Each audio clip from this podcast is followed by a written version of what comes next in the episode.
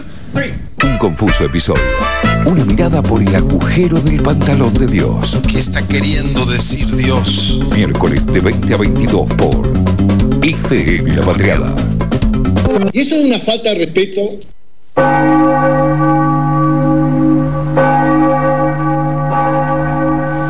Y bien, y bien, y bien. 13 minutos pasaron de las 9 de la noche. Qué debate, ¿eh? Metí. ¡Qué va!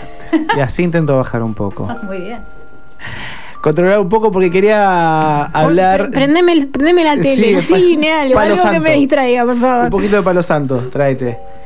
Quería hablarles de, de una serie y de la música de una serie. Sin embargo, sí, a pesar de que esta columna suele ser el cinebardo, de una serie animada, de un anime.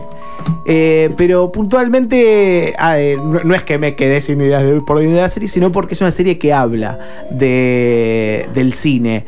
Y es una serie que le da mucha, mucha pelota a la música, que construye la música. Y el primer capítulo arranca así, con esta música de fondo. A ver. Intentando, con estos sonidos de fondo, donde vemos al personaje, Spike, Spike Spiegel.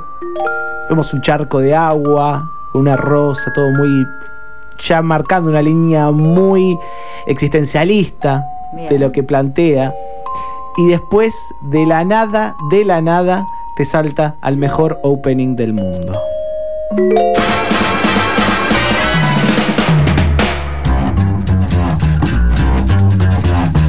Se pone linda la cosa después. Me muero.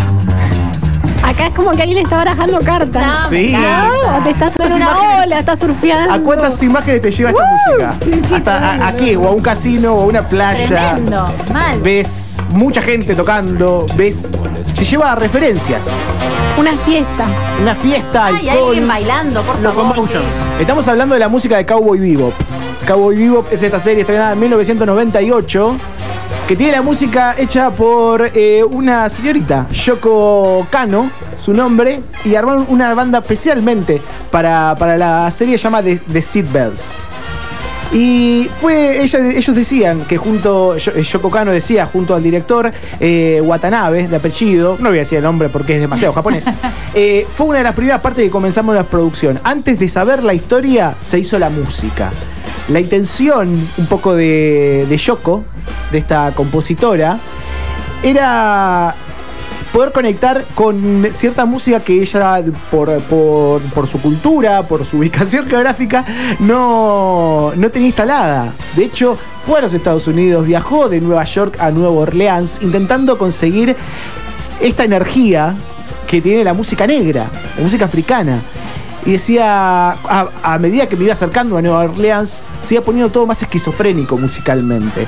Y a pesar de haber to- hecho todos esos kilómetros, no pude nunca conseguir la destreza que tenían los pibes tocando en, un- en la calle con un tacho de, pintura. ¿No? Se armó, lo- los Simples son una banda enorme. Vemos, escuchamos trompetas, contrabajos, Sí, congas. Mucho, ¿eh? Muchísimo, muchísimo. Y para que se den una idea de lo que es esta serie, siete álbumes de soundtrack tuvo. Tuvo un, álbum- un álbum de remix, un álbum en vivo, tuvo sencillos, sacó discos de vinilo, todo eso de una Ah, banda no. sonora, no de una Que serie. Era como una orquesta en realidad, ¿no? Claro. Suena como una orquesta más que como una banda. Ahí ¿no? tenemos Como- una gran orquesta, una gran orquesta que intenta un poco esto, que nos genere una, una refer- referencialidad general. No, aparte ¿no? es un viaje en el tiempo, o sea, es, es inevitable no, no viajar en el tiempo a través de la música esta. Trunk se llama esta canción. Vamos a escucharlo un poquito más antes de hacer un cambiazo de cortina.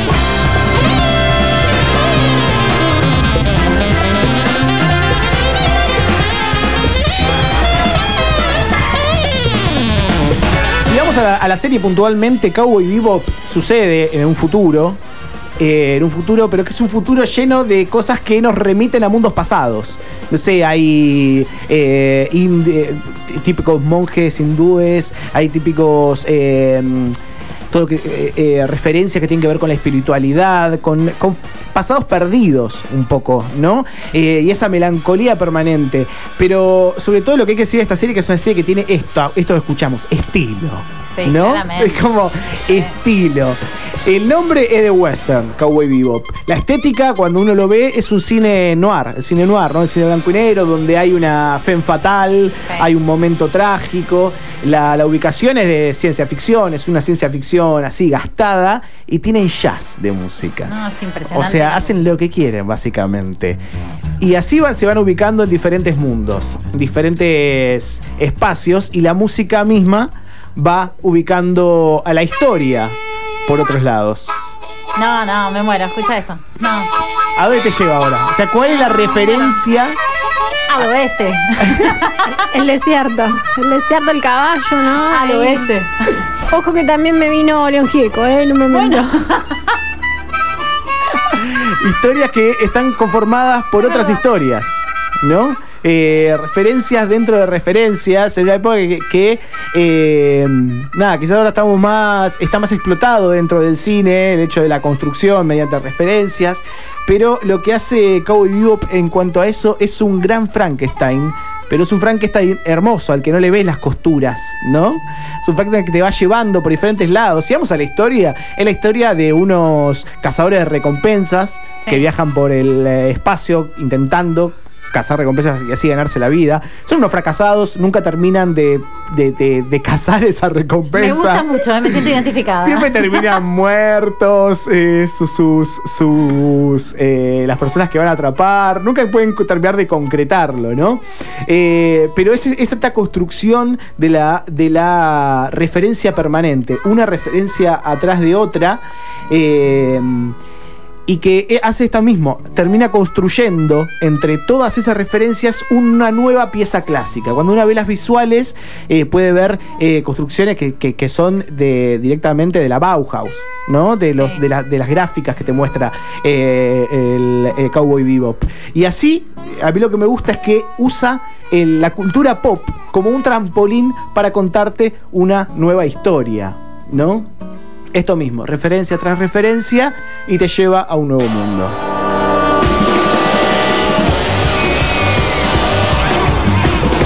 Siempre ahí, siempre arriba, siempre baja y sube, baja y sube. Búsquenlo, el disco de, de Yoko Kano, de Seat Bells. Está en, en- en Spotify, si no hay muchísimas versiones, eh, muchísimas formas en, eh, en YouTube. Pero aparte muy de- como de comedia musical, es impresionante. Como, como Como muy, siempre hay espacio y siempre hay cositas. Tremendo. Siempre hay cositas ahí apareciendo por todos lados. Un poquito más. Hay que saber subir y bajar. Al caso puntual, puntual de la serie, lo loco también es que fue cancelada al toque de que empezó a estrenarse en TV Tokio porque trataba temas de adultos No. y porque tenía violencia excesiva Ah, bueno. y porque tenía rating bajo, ¿no? Que podemos decir Ah, que también. bueno. fue por Ese eso. sería el uno.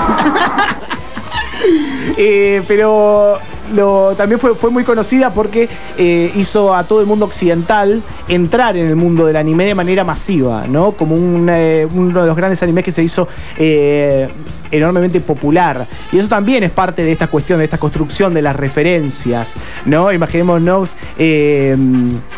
a ver, hace poco fue el aniversario de la muerte de, de Bob Marley y no me acuerdo quién decía la frase, eh, si, si no entendés la grandeza de lo que hizo Bob Marley, anda a intentar eh, que en África te escuchen los Beatles, Claro. ¿no? De entender, de meter una construcción meramente cultural dentro de otra cultura que no está quizás preparada para eso, ¿no? Cada episodio es llamado una sesión en referencia a las sesiones de música, donde los músicos se reúnen para tocar, como estos personajes se reúnen para ir a cazar sus recompensas, eh, y son nombrados por conceptos musicales o géneros como Jupiter Jazz o Asteroid Blues, ¿no? Algunos episodios de hecho hacen referencia a algunas canciones y con esa, con esa vamos a terminar. Pero un último extracto y ya cerramos este repaso rápido por la música de Cowboy Vivo.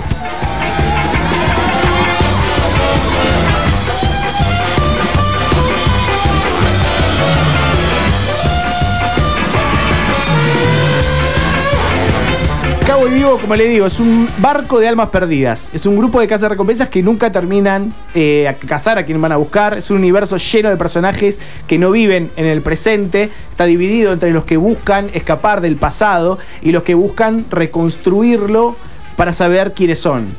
Los que en definitiva esperan la muerte y los que están condenados a encontrarse una y mil veces en los mismos lugares. ¿Se ¿no? puede ver en algún lado la serie? Está, está en Netflix, está, si no lo tengo, tengo un link muy lindo de Mega Upload, eh, toda la serie completa Eh, en japonés gusta. con subtítulos en español. Eh, pero lo más loco, y con esto cerramos eh, esta, este repaso de Cinebardo por Cowboy Vivo, solo dos personajes parecen felices en todo, en todo ese universo de galaxias que ofrece Cowboy Vivo. Uno es una niña y el otro es un perro. Los únicos dos que parecen que no tienen noción de lo que pasó y no tienen noción de lo que van a pasar, no viven motivados por lo que va a llegar, simplemente viven el presente.